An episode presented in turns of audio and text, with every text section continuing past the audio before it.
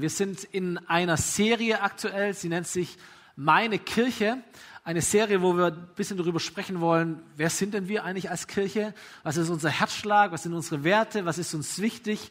Woran wollen wir erkannt werden? Was soll uns auszeichnen? Was ist unsere DNA? Und wir haben so ganz coole Deko hier mal aufgebaut mit diesen vier Grundwerten, über die wir sprechen.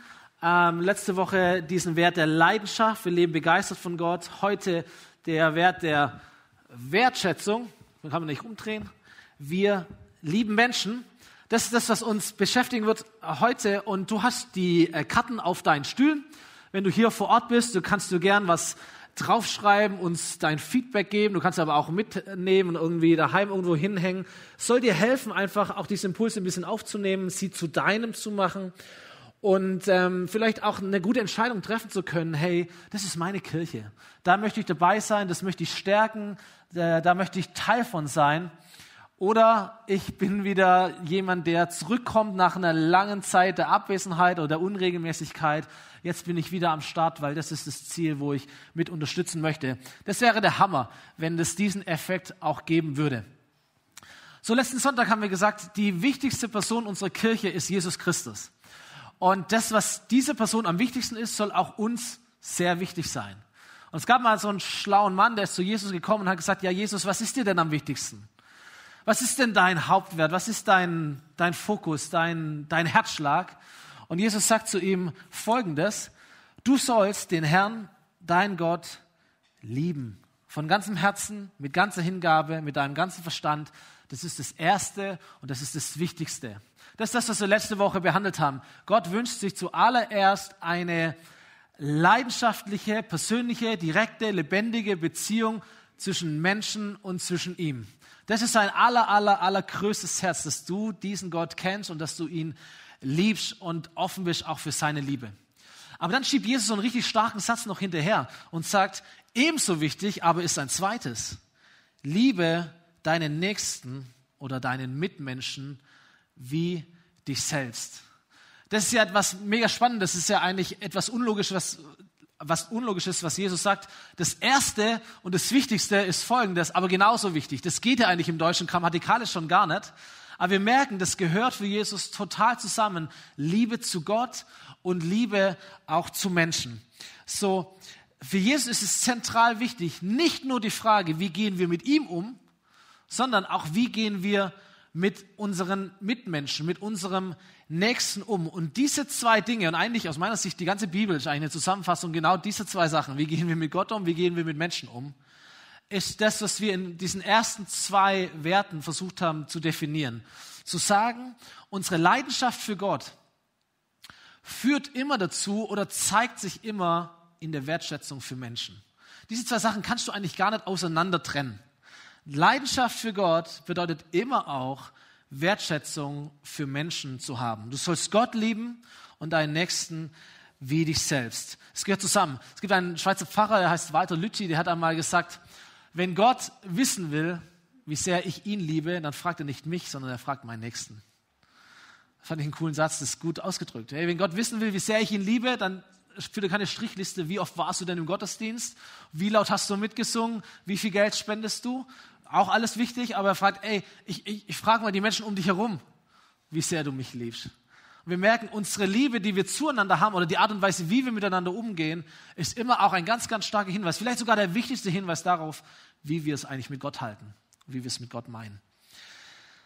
So, ähm, ich weiß nicht, manche von uns kennen vielleicht diese, diese Comics von Jesus, das immer, je nachdem, was so politisch ein bisschen los ist, äh, läuft es mal ein bisschen über Social Media.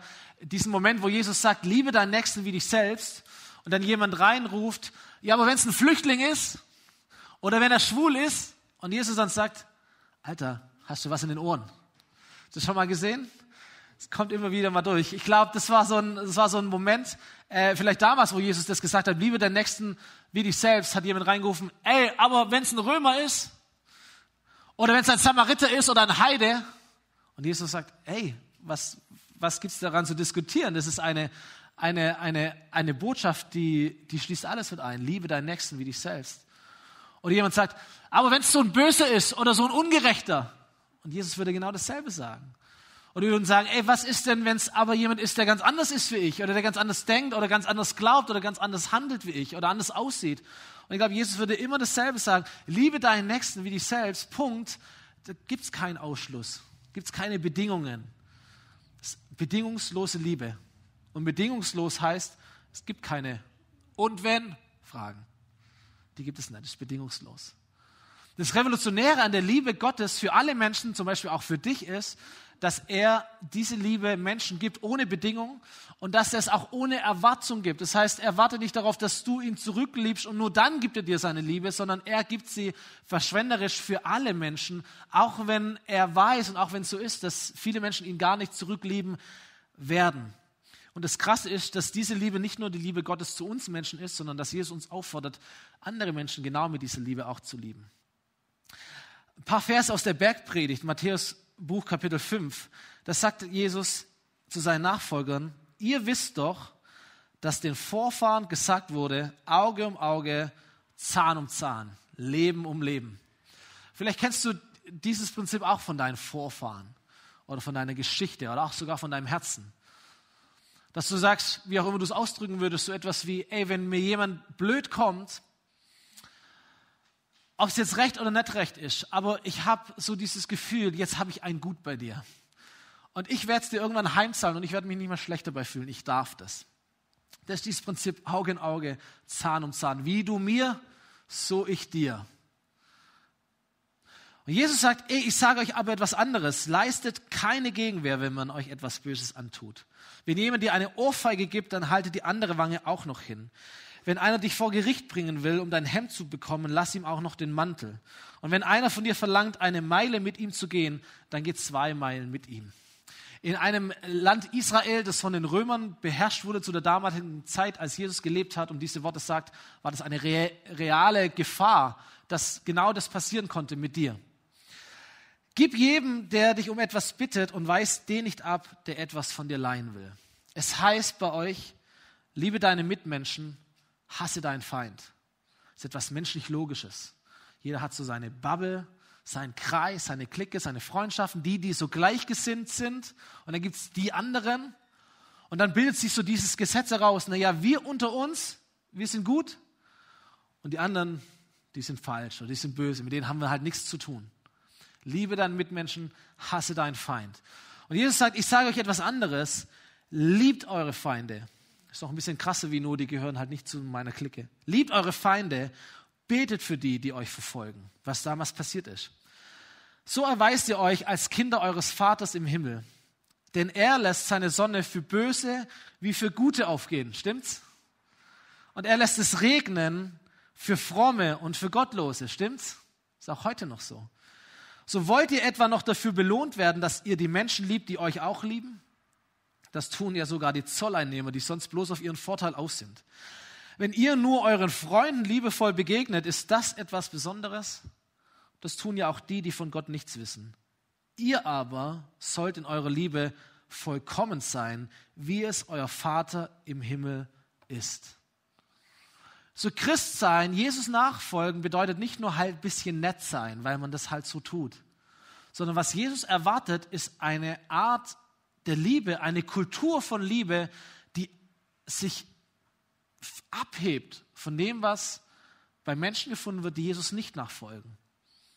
Sein Erkennungsmerkmal Liebe ist ein Erkennungsmerkmal für Menschen, die Jesus nachfolgen. Eine andere Liebe, wie nur einfach nett zu sein. Jesus sagt, es ist eine vollkommene Liebe. Euer Vorbild ist der Vater im Himmel. Es geht nicht darum, dass Gott euch liebt nur, sondern er erwartet, dass ihr genau mit der gleichen Liebe auch andere Menschen liebt. Und das hebt das ganze Ding schon auf einen richtig hohen Anspruch. Gell?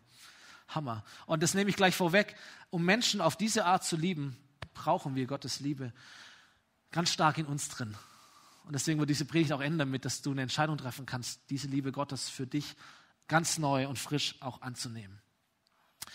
So, wie liebt Jesus Menschen? Wie, wie konkret können Schritte aussehen? Was gehört dazu, wenn man eine Kultur bauen will in einer Kirche, ähm, wo Menschen geliebt werden.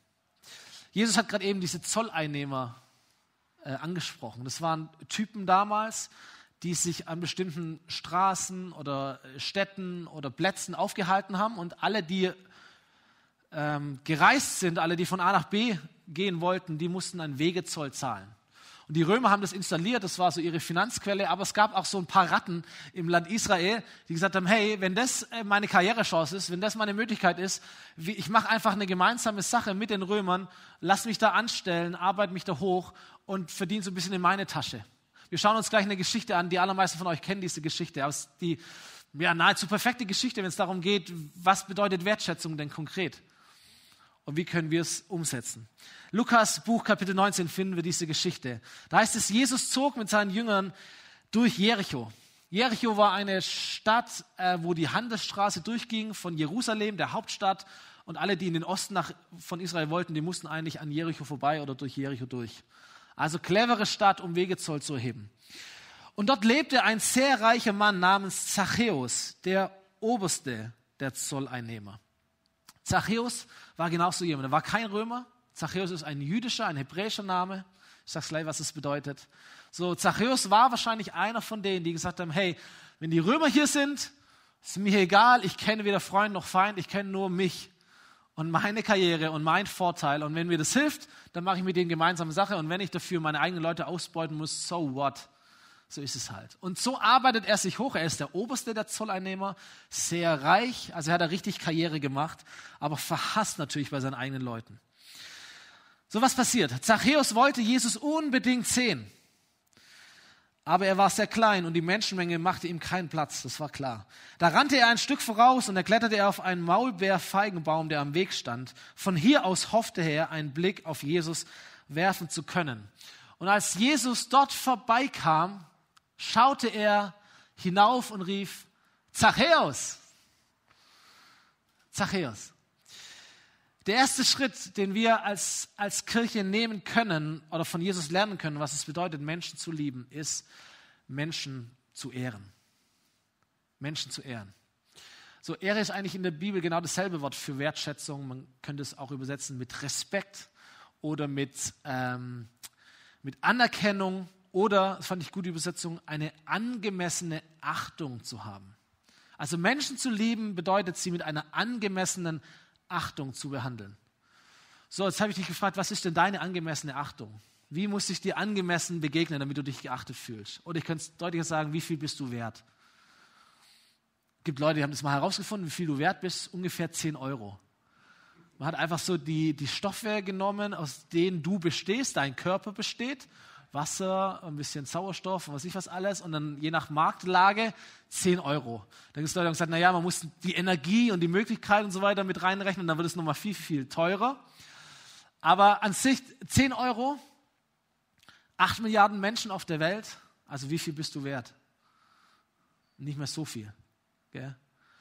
10 Euro und es gibt Tausende, Milliarden wie dich. So, wenn einer von euch nicht mehr da ist, naja, Egal, der nächste kommt. Es gibt noch genug Menschen auf der Welt. Es gibt ja Ideologien, die genauso denken, die unterteilen zwischen wertvollem Leben oder unwertem Leben. Die Nazis haben diesen, äh, ähm, diesen Begriff gebraucht. Ein unwertes Leben, weil du vielleicht behindert bist, weil du vielleicht eine Frau bist, weil du ein Kind bist, weil du alt bist, weil du nicht nützlos, nicht, nicht, nicht, nicht nutzvoll bist. Du bist ein unwertes Leben. Auf dich können wir verzichten, dich können wir vergessen. Du bist nicht wichtig hier. Unwertes Leben. So, was wir verstehen müssen, ist, dass das, was Menschen wertvoll macht, nicht das ist, wie sie geschaffen sind, sondern dass sie geschaffen sind. Stimmt's? Das, was dich wertvoll macht und was deinen Nächsten wertvoll macht, ist die Tatsache, nicht die Tatsache, wie der Mensch geschaffen ist, sondern dass er geschaffen ist. Dass er ein Gedanke eines Schöpfers ist. Dass da ein Gott sich Gedanken gemacht hat, dass der Mensch, jeder Mensch eine, eine Schöpfung ist. Und daraus bekommen wir unseren Wert. Jeder Mensch, auch jeder ungeborene Mensch, um mal ähm, dafür auch eine Lanze zu brechen. Ein unschätzbarer Wert, nicht nur, weil du so eine gut funktionierende chemische Zusammenstellung irgendwelcher Stoffe bist, sondern weil du ein Gedanke Gottes bist. Weil du eine Schöpfung Gottes bist. Und deswegen kann Wertschätzung für Menschen aus meiner Sicht auch nie gedacht werden ohne einen Bezug auf Gott. Und da, wo Menschen oder da, wo Politik oder wo Ideologie das Gott vergisst oder Gott vernachlässigt, wirst du immer feststellen können, eine der Folgen davon ist, dass man mit Menschen anfängt zu experimentieren. Oder der, das, der Wert des menschlichen Lebens oder manchen menschlichen Lebens einfach abwertet.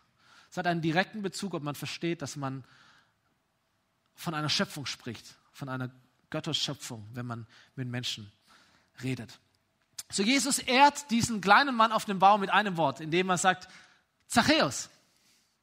Das ist interessant. Weißt du, was Zachäus bedeutet auf Deutsch? Zachäus bedeutet der Reine oder der Unschuldige. Und das merken wir, jetzt kommt der Slapstick in diesem Moment auf. Also Zachäus hat mehr Dreck am Stecken wie alle anderen. Und Jesus kommt zu ihm, hey, du Unschuldiger, hey, du Reiner. Und alle Menschen denken, das, also das ist der letzte Name, den ich dem Mensch gegeben habe, Zachäus oder der Unschuldige, der Reine. Aber das bedeutet, dass wenn, wenn, wenn Gott oder wenn Jesus Menschen ehrt oder wenn wir Menschen ehren, das bedeutet zum ersten Mal, diese Menschen zu sehen, überhaupt Menschen zu sehen. Den Kleinen auf dem Baum, der in der letzten Reihe, der nicht durchgelassen wird, der mit Dreck am Stecken, der in seinem Leben Scheiße gebaut hat. Diese Menschen zu sehen, wahrzunehmen, die gibt es. Damit beginnt Wertschätzung.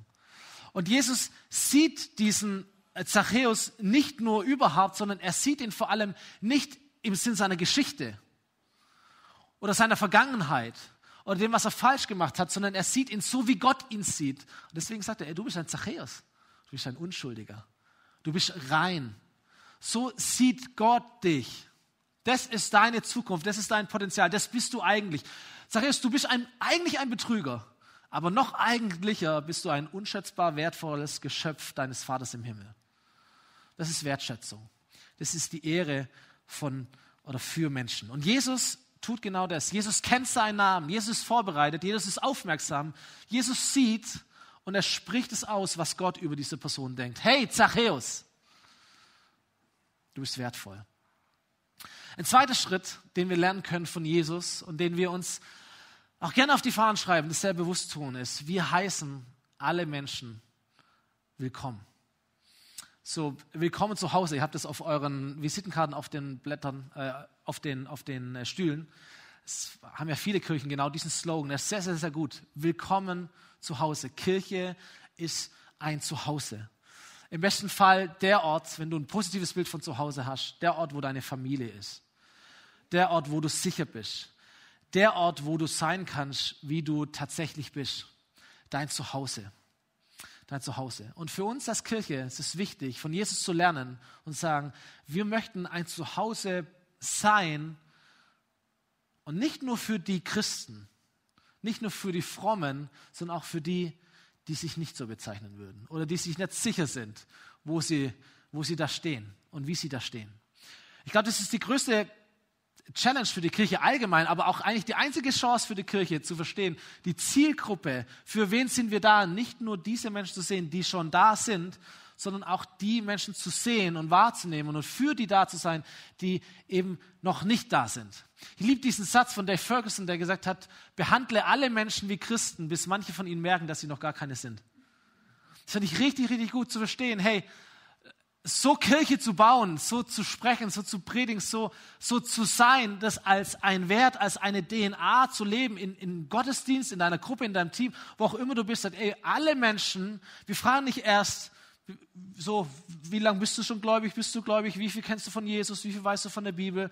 Und dann schauen wir mal, wie wir dich einkategorisieren, wie wir dich behandeln, sondern wir behandeln erstmal alle Menschen gleich, alle Menschen wie Christen, wie Brüder und Schwestern und in dieser Liebe werden Menschen merken, ey, mir fehlt noch etwas. Und sie werden von uns Dinge hören, die ihnen helfen werden, in die richtige Richtung zu gehen und Christen zu werden und sich als Christen weiterzuentwickeln, Jesus nachzufolgen.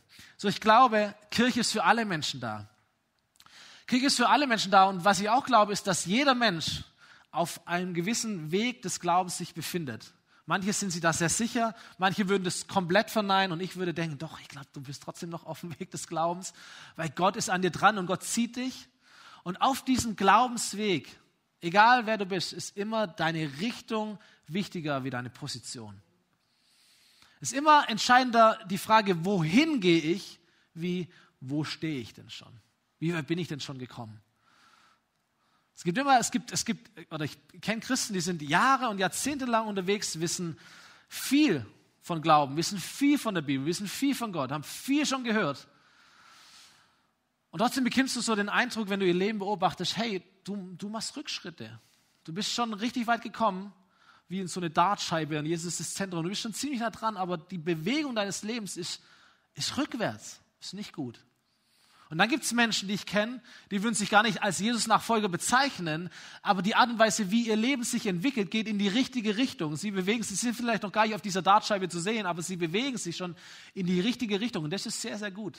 Also ich glaube, für Gott ist nicht so sehr entscheidend, wo du stehst, sondern ist die Frage, wohin du gehst. Die Richtung ist wichtiger wie deine Position. Als Jesus vorbeikam, schaute er hinauf und rief, Zachäus, komm schnell runter, wir müssen reden. Ich soll heute dein Gast sein. Heute wird sich die Richtung deines Lebens ändern, sagt er. Und du fragst dich, halt, Moment, zu Hause. Jesus war bei Zachäus zu Hause, nicht Zachäus war bei Jesus zu Hause. Willkommen zu Hause. Der Punkt ist der, wenn Jesus zu dir nach Hause kommt, was eigentlich passiert ist, du kommst bei ihm nach Hause. Stimmt's?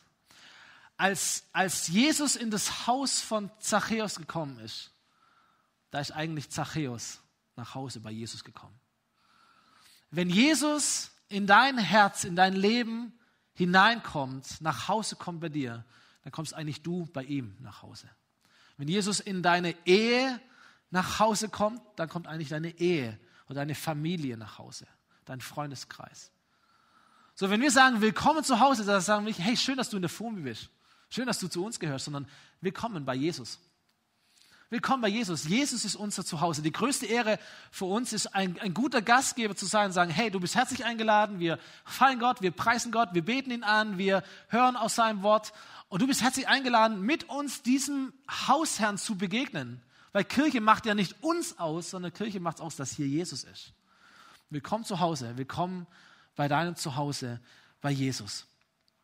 So eilig stieg Zachäus vom Baum runter und nahm Jesus voller Freude mit in sein Haus. Und als die Leute das sahen, empörten sie sich. Nicht über Zachäus, der war sowieso egal, sondern über Jesus, über die wandelnde Kirche der damaligen Zeit. Wie kann das sein, dass, dass sogar die Gauner und Betrüger kommen dürfen? Wie kann es sein, Jesus, dass du sogar mit diesen Menschen, die so völlig anders sind, mit denen zusammenhängst. Es waren die gleichen Leute, die gesagt haben, als Jesus gesagt hat, liebe deinen Nächsten wie dich selbst. Ja, und wenn es Zachäus ist? Hast du was in den Ohren? Würde Jesus sagen. So, ich, ich würde super gerne irgendwie Mäuschen spielen, sagen, hey Jesus, was hast du gesagt? Wie lange warst du bei Zachäus? Was gab es zu essen? Was habt ihr gemacht? Über was hast du mit ihm gesprochen? Was war deine Strategie? So, die, die Bibel erzählt es uns nicht. Die Bibel erzählt uns aber von anderen Geschichten, wo Jesus genau dasselbe tut, wo er mit Menschen spricht, mit denen andere schon länger nicht mehr gesprochen haben. Und vor allem erzählt uns die Bibel, da kommen wir am Schluss drauf, wie Zachäus sich verändert hat, genau durch diesen Nachmittag, durch diese Begegnung mit Jesus sich verändert hat. Und deswegen gehört zu einer Kultur der Wertschätzung, zu einer Kirche, die sagt, wir lieben Menschen, nicht nur, dass wir Menschen ehren und wertschätzen und dass wir sie willkommen heißen, sondern dass wir Menschen ermutigen. Wir ermutigen Menschen, weil wenn Richtung wichtiger ist als Position, dann ist es das Beste, was du tun kannst, wenn du Menschen lieb hast, dass du sie ermutigst, in die richtige Richtung zu gehen. Stimmt's? Dass du sie ermutigst oder motivierst oder sie darauf hinweist und ihnen es vorlebst, in die richtige Richtung zu Jesus hinzugehen. Zu sagen, hey, du hast eine Herausforderung in deinem Leben, ich weiß es, versuch's mal mit Beten. Es ist ein Schritt in die richtige Richtung. Oder zu sagen, ey, versuch mal diese Herausforderung anzupacken in dem Wissen, Gott ist mit dir. Das ist ein Schritt in die richtige Richtung. Und ich weiß, du hast viele äh, schwierige Beziehungen vielleicht. Ich glaube, Vergebung ist ein absoluter Schlüssel. Gott vergibt dir, das darfst du annehmen und du darfst andere Menschen auch loslassen und vergeben. Ist ein Schritt in die richtige Richtung. Hey, es gibt so viele Dinge, die du tun kannst, Komm hinein, committe dich auch mit der Sache Gottes, mit Kirche, übernimm Verantwortung in einem Dienst, ist ein Schritt in die richtige Richtung. Unseren Lebensgruppenleiter hier in der Kirche sagen wir immer, hey, kannst vieles organisieren und machen und tun, super gut, aber sei vor allem ein Ermutiger. Das bedeutet, deine, dein, dein Job ist es, Menschen vorwärts zu bringen, sie zu ermutigen, einen nächsten Schritt oder nächste Schritte in ihrem Leben zu gehen. Ob das äh, ein Dienst ist, ob das in der Wortwahl ist, ob das äh, die Taufe ist oder was auch immer, dass sie sich hinentwickeln zu einem Lebensstil, das, das Jesus näher kommt. Das wäre der Hammer. Das ist Ermutigung. In der Bibel dasselbe Wort übrigens wie Ermahnung. Ermutigung und Ermahnung ist genau dasselbe. Das bedeutet, wenn wir Menschen lieben, da ist immer auch impliziert, dass man Menschen auch die Wahrheit sagen darf, auch wenn die Wahrheit unangenehm ist. Das bedeutet auch, dass man Menschen korrigieren darf und sollte vielleicht sogar auch, wo es angebracht ist. Oder dass man Menschen auch konfrontieren muss und sagt, hey, das, was du tust, ist nicht okay, ist nicht richtig, ist nicht den Vorstellungen Gottes gemäß, ist auch nicht, ehrlich gesagt, dein Potenzial. Du, du spielst mit Sachen und du machst dich selber klein und du verlierst dich auf dem Weg. Komm zurück, sei klar, lebe klar, lebe kompromisslos. Da ist der Weg. Aber es muss in Liebe geschehen. Jemand hat mal gesagt, du kannst mir sagen, was du möchtest, aber ich möchte von dir erst spüren, dass du mich lieb hast. Und da, wo ich geliebt werde, das kennen wir auch, da lassen wir uns auch was sagen. Weil wir wissen, derjenige, der mir etwas sagt, sein Motiv ist immer gut. Denn er liebt mich oder sie liebt mich. So ist Gott ja mit uns auch unterwegs. Die Bibel ist ja nicht ein Buch, das uns nur die Seele streichelt, sondern die sehr klar auch sagt, was ist gut und was ist nicht gut. Und was ist die Konsequenz unseres Handelns. Aber alles eingepackt in einem Gott, der dich und der mich liebt. Wenn wir das verstanden haben, Gott will das Beste für mich, dann können wir auch die Dinge akzeptieren, die mir eigentlich nicht passen. Wo ich mein Leben tatsächlich verändern muss, wo ich Buße tun muss, wo ich umkehren muss, weil ich weiß, wenn ich diesen Weg gehe, ist es absolut gut für mich, weil der Gott, der mich liebt, sagt mir es. Ermutigung. So, ich kann mir vorstellen, dass, dass Jesus Zachäus euch den Kopf gewaschen hat mit Liebe. Er sagt, hey Zachäus, bist du wahnsinnig. Es gibt einen viel besseren Weg für dich. Was passiert ist, Zachäus wandte sich an Jesus und sagte, als Antwort, als Reaktion auf die Wertschätzung von Jesus, ich werde die Hälfte meines Vermögens an die Armen verteilen. Und wem ich am Zoll zu viel abgenommen habe, dem gebe ich es vierfach zurück. Das ist schon ein richtig cooler Schritt in die richtige Richtung. Gell? Lesen wir gar nichts davon, dass er sich bekehrt hat oder sonst irgendetwas, aber er, er geht Schritte in die richtige Richtung. Sogar ein ziemlich großer Schritt. Muss erstmal schaffen, von jemand, der es eigentlich gewohnt war, der dafür gelebt hat, zu nehmen, wird zu jemandem, der dafür leben möchte, zu geben. Das ist schon ein sehr, sehr großer Schritt in die richtige Richtung. Jesus sagt, heute hat Gott dir und allen, die in deinem Haus leben, Rettung gebracht. Jesus sagt, hey, was für eine Einstellung. Du bist gerettet. Du bist auf dem richtigen Weg. Du bist in der richtigen Richtung unterwegs. Komm on, mein Freund, weiter so. Wir sind hier, damit Menschen Gott finden, würden wir es übersetzen. Damit Menschen Jesus begegnen, sie ihn kennenlernen, ihr Zuhause bei ihm erleben, anfangen, ihr Potenzial in seinem Willen einzusetzen und einen Unterschied auf dieser Welt zu machen. Heute ist in deinem Haus Rettung geschehen, sagt Jesus. Heute bist du Gott begegnet. Heute hast du eine Richtungsänderung eingeschlagen und heute hast du dich entschieden, auf dem richtigen Weg zu sein. Hammer Zachäus, wir feiern dich, wir feiern dich. So, das ist unsere Vision und Kultur. Diese Werte müssen diese, diese Ziele unterstützen und erst möglich machen. Ich glaube, wenn es darum geht, Menschen in einen guten Prozess zu kriegen, überhaupt in Bewegung zu kriegen, die größte Waffe, die wir haben, ist Wertschätzung. Mike Bickel, das ist auch ein, ein, ein, ein Pastor, ich glaube, er hat ein Gebetshaus in Amerika, hat einmal gesagt, Liebende oder Geliebte erledigen immer mehr Arbeit als Arbeiter. Und das stimmt. Da, da, wo du geliebt wirst, da, wo du wertgeschätzt wirst, da wirst du automatisch auch motiviert, dich einzubringen, dich einzusetzen. So, das ist überall so. Ja, die, die Kinder können das Zimmer aufräumen, du kannst natürlich Strafen androhen, du kannst auch Schläge androhen, dann wird es auch irgendwie funktionieren, aber es wird nie so richtig gut funktionieren. Aber da, wo du mit ihnen in Wertschätzung umgehst, wo du sie liebst, da werden sie auch motiviert sein, auch die Dinge zu tun, die sie vielleicht nicht so gern mögen. Du darfst trotzdem ein klares Wort sprechen, ist ja keine Frage. Aber es ist eingebettet in Wertschätzung. Da, wo du äh, irgendwo arbeitest, an deinem Arbeitsplatz und du merkst, hey, Hammerkohle, aber die Atmosphäre ist zum Kotzen, für was wirst du dich entscheiden? Wirst, auf Dauer wirst du dich nie fürs Geld entscheiden, wahrscheinlich, sei du bist Zachäus ähm, sondern du wirst dich für die Liebe entscheiden. Oder andersrum gesagt, hey, wenn du, wenn du einen Job hast, sagst, ey, die Bezahlung ist nicht der Hammer, aber es macht so Spaß mit den Leuten, das sind richtig gute Leute. Du wirst diese Arbeit gern tun. Du wirst auch bereit sein, Überstunden zu machen, weil du magst einfach mit den Leuten zusammenzuarbeiten. Das ist damit impliziert. Liebende erledigen, erledigen mehr Arbeit als Arbeiter. Und Zachäus erlebt die Liebe Gottes. Er lebt die Wertschätzung Gottes. Jesus sieht ihn. Jesus ruft ihn beim Namen. Jesus spricht ihm die die, die Sichtweise Gottes zu, indem er sagt, Zachäus. Jesus besucht ihn. Jesus kommt in sein Haus. Jesus ermutigt ihn, er korrigiert ihn, er ermahnt ihn. Und Zachäus beginnt sich zu verändern. Beginnt sich zu verändern, beginnt sein Leben komplett auf den Kopf zu stellen.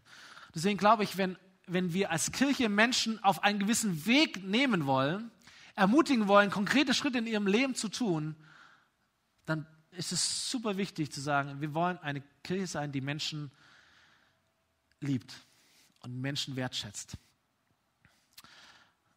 Menschen, wenn sie wertgeschätzt werden, werden dazukommen. Menschen werden sich wohlfühlen. Menschen werden da bleiben. Menschen werden anfangen, in Dienste zu gehen. All die Dinge, die Schritte, die wir gern sehen wollen. Wertschätzung ist eine absolute Grundlage dafür. Und deswegen ist es ein wichtiger Wert auch für unsere Kirche, meine Kirche. So, wenn du in deiner Kirche oder vielleicht auch in deiner Familie oder in deinem Business, in deiner Schule, wo auch immer, wenn du eine Kultur der Wertschätzung mit aufbauen möchtest, stärken möchtest, drei konkrete Schritte zum Schluss. Erstens, suche immer das Gute im anderen. Ist etwas, mir fällt es manchmal echt schwer, und ich glaube, uns, oder wir alle kennen das, zu, zu merken, ey, es ist so leicht, immer das Schlechte in dem anderen zu sehen. Was er wieder falsch gemacht hat.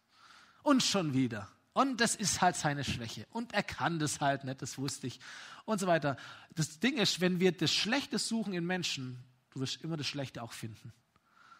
Aber wenn du dich entscheidest, ich möchte das Gute in einem Menschen sehen, wirst du auch immer etwas Gutes finden. Die, der Punkt ist oftmals deine Entscheidung. Wer Gutes finden will im Menschen, wird auch etwas Gutes finden. Wenn du Dreck in meinem Leben finden möchtest, musst du nicht lange suchen, du wirst es finden. Wenn du etwas Gutes in meinem Leben finden würdest, möchtest, dann wirst du es auch finden. Es gibt auf D-Max diese Serie Goldrausch in Alaska. Kennt die jemand? Jawohl. Goldrausch in Alaska. Wie bei alles in D-Max geht es immer um große Maschinen, die irgendetwas tun. Da geht es darum, dass so Goldgräber einfach riesige, da wird Tonnen von Dreck wird bewegt, weggebracht, um diese kleinen Goldnuggets irgendwo zu finden. Und manchmal sind wir so unterwegs oder müssen wir so unterwegs sein, sagen, hey, wenn du den Dreck sehen möchtest, hey, das ist okay. Aber jeder Mensch hat auch diese gewisse Göttlichkeit, diese, diese Schöpfungsgöttlichkeit, diesen, diesen unschätzbaren Wert, auch wenn da viel Dreck sein mag. Bei Zachäus war ganz viel Dreck. Und Jesus hat das erstmal beiseite geschoben und gesagt, hey, da ist aber auch ein Goldklumpen da drin. So. Und den hat er hervorgebracht und den hat er gesehen und den hat er wahrgenommen. So, suche das Gute im Leben von anderen, das Göttliche im Leben von anderen. Zweitens, wenn du etwas Gutes siehst, dann behalte es nicht für dich, sondern sprich es aus. Und die Bibel erklärt uns, dass die Worte, die wir sprechen, Wirkung haben. Negativ, aber auch positiv. Und dass wir, wenn wir das Gute, das wir sehen im Leben von Menschen aussprechen, dass es etwas mit Menschen macht. Dass die ermutigt sind, größer werden, die Augen werden strahlen. Wir kennen das. Und deswegen ist wichtig, dass du das Gute nicht nur siehst, sondern dass du es auch aussprichst. Wenn jemand etwas Gutes tut, und etwas Gutes ist, und das trifft ja jeden Menschen, sprich es aus. Sprich diese Wertschätzung aus. Sprich Lob aus. Sprich Identität aus. Da, wo du merkst, hey, du bist so sehr geliebt, du weißt es gar nicht genau, sprich es aus.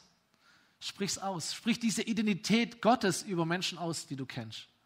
Sprich Willkommen aus. Sprich Familie aus. Brüdern und Schwestern, Kirche, wir sind alle Kirche, wir sind alle Brüder, wir sind alle Schwestern. Wir sind Familie. Sprich Familie aus. Sprich Gnade aus. Sprich Vergebung aus. Sprich Möglichkeiten aus. Hey, ich möchte Menschen dienen. Sprich Ermutigung aus. Sprich Anfeuerung aus. Sprich das Potenzial über Menschen aus. Sag, hey, ich sehe in dir noch so viel mehr. Du kannst richtig rocken. Du kannst richtig Gas geben. Sprich auch aus die Dinge, die vielleicht dem im Weg stehen. Sag, ey, wenn du die eine Sache geklärt bekommst, wenn ich dir dabei helfen kann, wenn du dich dafür das Richtige entscheidest, wow, was wäre möglich? Sprich es aus. Und drittens, sprich es nicht nur aus, sondern lebe es. Lebe wertschätzend. Jemand hat mal gesagt, wenn wir ähm, über Liebe predigen, dann lernen Menschen nicht lieben, sondern sie lernen predigen. Sie, sie machen das nach, was du tust. So, es geht um das Leben. Mutter Teresa hat einmal gesagt, äh, diesen Satz, erlaube es niemals, dass du einem Menschen begegnest, der nach der Begegnung mit dir nicht glücklicher ist als zuvor. Ich glaube, wir haben diesen, äh, diesen Satz auch abgedruckt in unserem, in unserem Gruppenheft, wo sich nämlich die Menschen begegnen. Das ist ein cooler Satz von einer coolen Frau. Erlaube es niemals, dass du einem Menschen begegnest, der nach der Begegnung mit dir nicht glücklicher ist als zuvor. Und da möchte ich uns hineinschicken, die Band darf nach vorne kommen, in diese Woche, weil du wirst in dieser Woche auf Menschen treffen. Du wirst Begegnungen mit vielen Menschen haben. 60 Prozent davon, sagt man, ist geplant und ist es schon bewusst. Das sind deine Termine, deine Familie, deine Kollegen, deine Klassenkameraden, wer auch immer. Und 40 Prozent passiert in unserem Alltag zufällig. Das passiert halt einfach. Niemand von uns weiß es, was passiert in dieser Woche. Aber wir alle werden Menschen begegnen. Und wir alle können uns entscheiden dafür zu sagen, ich möchte es mir nicht erlauben, dass die Menschen, die mir in dieser Woche begegnen, nicht nach dieser Begegnung glücklicher sind als davor. Und ich möchte es mal ein bisschen, ein bisschen frommer ausdrücken, dass sie nicht gesegneter sind als zuvor. Gesegneter heißt, dass Menschen, nachdem sie dir und mir begegnen, sollen sie Gott näher sein, wie sie es davor waren. Oder man könnte auch sagen, Menschen, die dir und mir begegnen, sollen danach offener sein für Gott, als sie es davor waren. Das ist meine Hausaufgabe. Gell? Das ist meine Vision für deinen Alltag, für deinen Gottesdienst im Alltag.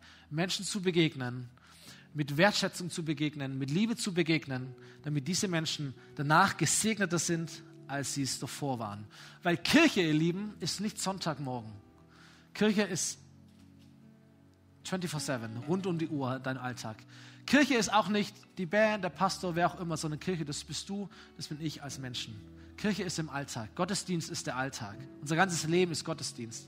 So, wenn wir sagen, hey, wir wollen eine Kirche sein, die wertschätzend ist, die Menschen wertschätzt, sie ehrt, sie ermutigt, sie willkommen heißt, ist nicht etwas, das wir nur am Sonntagmorgen leben. Hier natürlich auch. Aber dass wir eigentlich rund um die Uhr leben oder leben können. Und deswegen ist das die Hausaufgabe. Den Menschen, denen du begegnest, denen ich begegne, so zu begegnen, dass sie danach sich gesegnet oder gesegneter sind als zuvor. Letzter Gedanke, bevor wir beten. Wenn Jesus sagt, liebe deinen Nächsten wie dich selbst, dann spricht er ja dich selber auch an. Ja? So, liebe deinen Nächsten wie dich selbst bedeutet, und das ist vielleicht der Schlüssel zu allem, dass du Menschen nur dann mit dieser Wertschätzung begegnen kannst, wenn du selber diese Wertschätzung für dich angenommen hast. Weil da, wo du als Mensch nicht sicher bist, wie viel bin ich eigentlich wert, wie denkt Gott eigentlich über mich, dann wirst du es nicht schaffen, andere Menschen mit dieser Wertschätzung zu begegnen. Du musst eine Sicherheit in deinem Leben haben, zu wissen, wer bin ich, wie wertvoll bin ich, wie denkt Gott über mich, wie geliebt bin ich. Wenn du das nicht drin hast, dann werden andere Menschen für dich immer so ein Vergleichsmodell sein, die wir kopieren müssen, weil die cool sind, weil die wichtig sind, weil die besser sind. Oder die wir übertrumpfen müssen. Oder die wir in einem schlechten Licht darstellen lassen müssen, damit wir besser rauskommen. So all diese Dinge kommen aus einer Seele oder aus einem Herzen, das nicht weiß, wie wertvoll er oder sie ist. Und wenn Jesus sagt, liebe deinen Nächsten wie dich selbst, dann sagt er auch, hey, du, du darfst lernen, dich selber zu lieben und du darfst verstehen, du bist genauso ein geliebtes und wertgeschätztes Geschöpf und ein Kind Gottes, wie alle anderen auch. Wie alle anderen auch. Deswegen glaube ich, Wertschätzung beginnt bei uns. Oder wie es die Bibel ausdrückt, wir lieben, weil Gott uns zuerst geliebt hat. So lasst uns gemeinsam aufstehen. Und ich möchte einfach dir diese Möglichkeit geben, dich neu zu entscheiden, vielleicht zum allerersten Mal sogar zu entscheiden, dafür, dass die Liebe Gottes ihr Werk tut, auch in deinem Leben. Die Bibel erzählt uns, dass jeder Mensch geliebt und wertgeschätzt ist, geschaffen worden ist, aber dass auch jeder Mensch in seinem Leben Entscheidungen trifft, die ihn oder sie wegbringen von Gott. Das ist, was die Bibel Sünde nennt. Und dann sagt sie, ey, aber Gott hat diese Welt so sehr geliebt, Du kannst deinen Namen einsetzen. Gott hat dich so sehr, mich so sehr geliebt, dass er nicht bereit war, diesen Zustand zu akzeptieren, sondern dass er bereit war, sein Bestes zu geben, um dich willkommen zu heißen, um dich auf den richtigen Weg zu bringen. Und diese Liebe Gottes, die ist da. Gott ist hier in diesem Raum. Und Gott ist auch bei dir zu Hause am Livestream. Und Gott klopft an deine Tür und sagt, hey, ich glaube, was du brauchst, ist meine Liebe. Versuch nicht, diese Dinge einfach besser zu machen. Versuch einfach nicht, dich einfach noch mehr anzustrengen oder sowas, sondern vertrau, dass meine Liebe in dir wirken kann, dass sie dich verändern kann. Glaube und nimm das neu an, dass du wertgeschätzt bist, dass du geliebt bist ohne Ende. Und das wird dich motivieren, das wird dich verändern, auch andere Menschen zu lieben. Und deswegen können wir mal hier die Augen schließen. Und ich möchte gerne beten, vor allem für die Menschen unter uns, die sagen, ich möchte mich neu entscheiden für die Liebe Gottes. Dafür, dass sie mir meine Sünden vergibt, meine Schuld vergibt, dass sie die Dinge wegnimmt, die in meinem Leben falsch gelaufen sind, die nicht zu Gott passen und dass sie mir hilft, ein neues Leben zu leben, in die richtige Richtung zu gehen in meinem Leben und andere Menschen wertzuschätzen. Wenn es die Entscheidung ist, die du heute treffen möchtest, darfst du gerne deine Hand heben, damit ich weiß, dass du da bist und ich nicht nur für mich allein bete. Dankeschön, Dankeschön, Dankeschön, Dankeschön. Dankeschön. Jesus, wir danken dir, dass du die personifizierte Liebe Gottes bist. Und dass wenn wir dich sehen, dass wir wissen, was es bedeutet, auch als ein geliebter Sohn Gottes zu leben und andere Menschen zu lieben. Und Jesus, wir kommen zu dir und wir beten. Wir beten aus ganzem Herzen, dass die Liebe Gottes in unser Leben hineintrifft. Und wir öffnen unsere Herzen, wir öffnen unser Leben. Und wir sagen, Heiliger Geist, komm in unser Leben. Füll uns mit der Liebe Gottes. Wir bitten dich um Vergebung für unsere Sünden, für unsere falschen Entscheidungen, dafür, wo wir dich nicht ernst genommen haben, wo wir eigene Wege gegangen sind. Wir wollen umkehren zurück zu deiner Liebe, zurück zu deiner Wertschätzung. Und wir wollen es deiner Liebe, wir wollen es dir erlauben, dass du uns durch deine Liebe veränderst, dass du uns deine Liebe zeigst, dass du uns deine Liebe groß machst und dass deine Liebe wirken kann in unserem Leben. So sehr, dass auch wir anfangen, andere Menschen wertzuschätzen, zu lieben und zu segnen. Danke dafür. Amen. Amen.